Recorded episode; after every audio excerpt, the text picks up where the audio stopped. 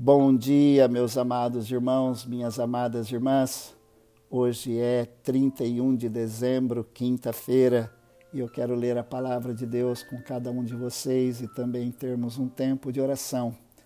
No livro do profeta Jeremias, capítulo 29, a partir do versículo 1, diz assim: Este é o conteúdo da carta que o profeta Jeremias enviou de Jerusalém aos líderes que ainda restavam entre os exilados aos sacerdotes, aos profetas e a todo o povo que Nabucodonosor deportara de Jerusalém para a Babilônia.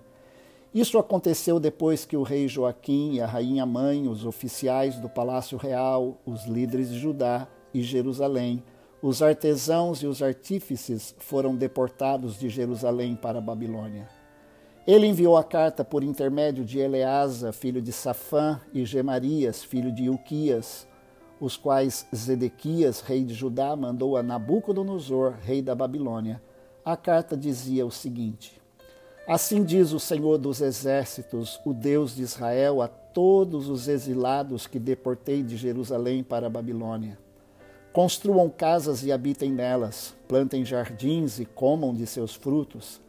Casem-se, tenham filhos e filhas, escolham mulheres para casar-se com seus filhos e deem as suas filhas em casamento para que também tenham filhos e filhas.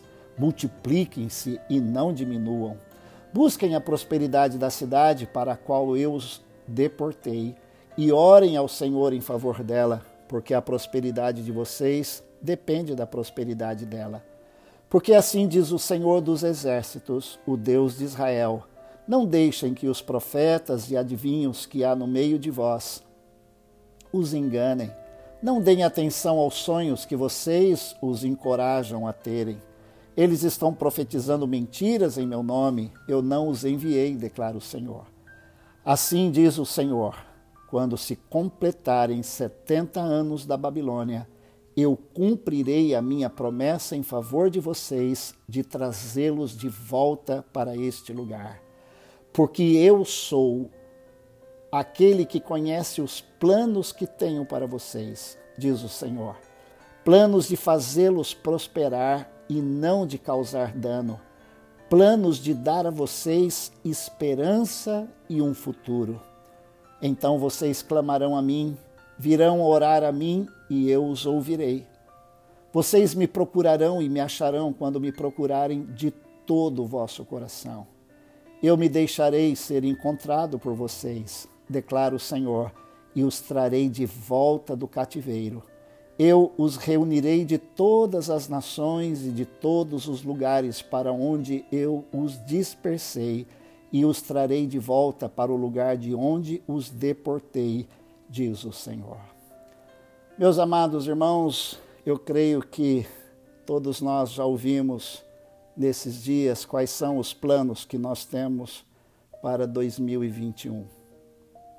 Até o final do ano passado, 2019, eu creio que a maioria de nós não somente pensou, mas planejou coisas para fazer em 2020.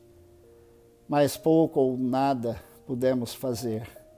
Algo impediu que realizássemos o que pensamos, aquilo que sonhamos, aquilo que nós planejamos.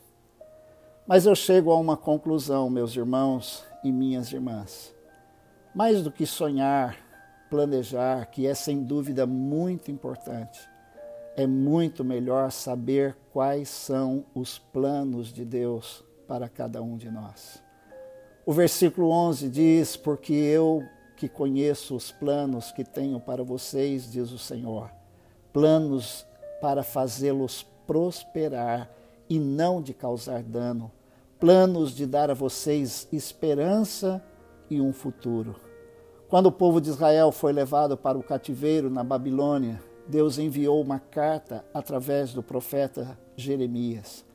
Aquela carta era para que, naquele contexto tão difícil, o povo soubesse que Deus estava olhando para eles. Sem dúvida, meus irmãos, nós estamos atravessando um momento muito difícil. No mês de março, nós fomos todos surpreendidos por essa pandemia e pelas medidas que restringiram muitas das nossas ações. também paralisaram os nossos projetos, talvez sonhos que nós tínhamos e coisas que nós estávamos é, trabalhando, nos empenhando, tudo isso não pôde ser realizado. Mas, queridos, nós devemos tomar uma atitude. O Senhor mandou uma carta para o povo que estava numa situação tão difícil, apesar da distância e do contexto ser tão longo e tão diferente. Eles estavam sofrendo assim como nós estamos sofrendo, mas há uma particularidade aqui. Deus, ele cuida do seu povo. O povo de Israel era povo de Deus, assim como eu e você somos povo de Deus. E nós devemos tomar uma atitude, ter uma atitude. Diante daquela situação, Deus disse para eles que eles deviam continuar, porque eles iam passar 70 anos na Babilônia, mas que Deus faria algo tremendo, que durante aquele tempo eles mantivessem o relacionamento com Ele, eles é, continuassem no lugar, no contexto aonde eles estavam, eles deviam fazer o melhor, eles deviam prosperar, eles deviam buscar a paz da cidade. Tudo isso porque Deus diz assim: Eu é que conheço os planos que tenho para vocês, diz o Senhor. Planos de fazê-los prosperar e não de causar dano. Deus tem pensamentos a nosso respeito. Deus tem planos a, nosso respeito. A pandemia, ela não afetou Deus. Ela afetou os nossos planos, ela afetou a nossa conjuntura, mas não afetou Deus. Sem dúvida que Deus sabia, como Ele sabe de tudo o que está acontecendo, e Deus conhece o nosso futuro.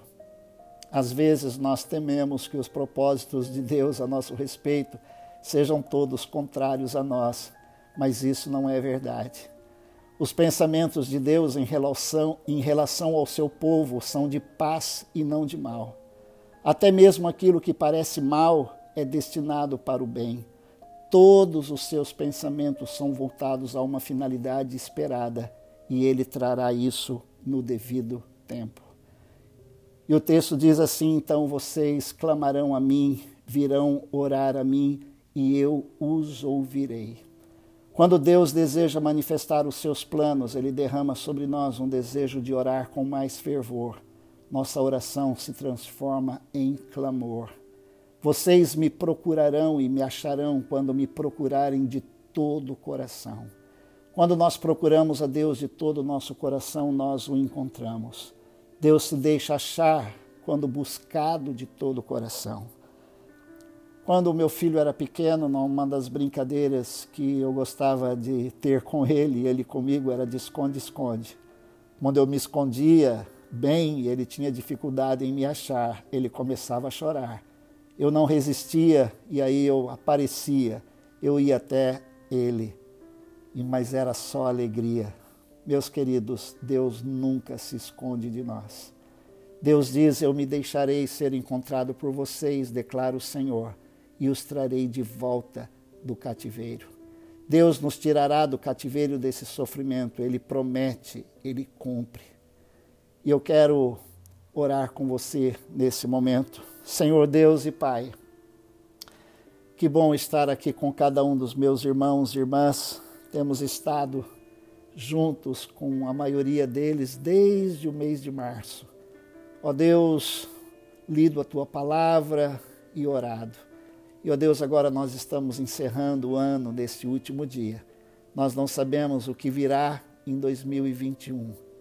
Mas, ó Deus, nós queremos descansar na tua palavra. Ó Deus, que o Senhor tem pensamentos a nosso respeito, o Senhor tem planos. Nós não temos muitos planos para 2021.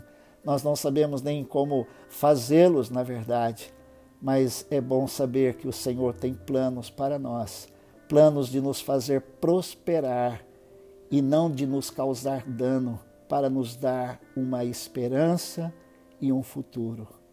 Ó Deus, eu oro para que cada um dos meus irmãos e irmãs sejam fortalecidos na busca da oração, na leitura da tua palavra e num compromisso sério de viver com o Senhor ó Deus, em intimidade nesse ano 2021. O Senhor promete que quando nós o buscarmos, nós seremos achados pelo Senhor, nós seremos encontrados pelo Senhor. E, ó Deus, nesse encontro, o Espírito Santo nos guiará.